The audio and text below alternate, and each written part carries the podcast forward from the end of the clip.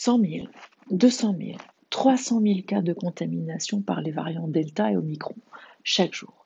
Les statistiques s'envolent et l'impression de ne rien contrôler flambe. L'inquiétude nous saisit. Les masques sont-ils assez efficaces? Les gestes barrières sont-ils suffisamment respectés?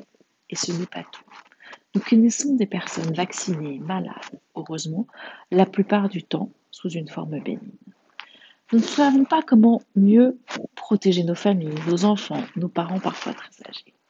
Certains d'entre nous éprouvent face à cette situation une peur, voire un sentiment de panique qui peut générer une véritable souffrance.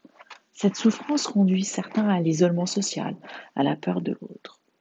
En réalité, on ne peut jamais tout contrôler, mais on peut mieux contrôler les attaques de panique. Une attaque de panique arrive quand on ne s'y attend pas sans qu'il y ait forcément un, déclencheur apparent.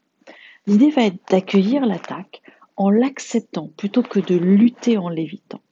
On va accepter l'idée qu'on ne sait pas pourquoi elle vient à ce moment précis. Mais en revanche, se dire qu'elle va repartir aussi vite qu'elle est venue sans nous mettre en danger. Ainsi, on va dominer cette peur de la peur et gagner en sérénité.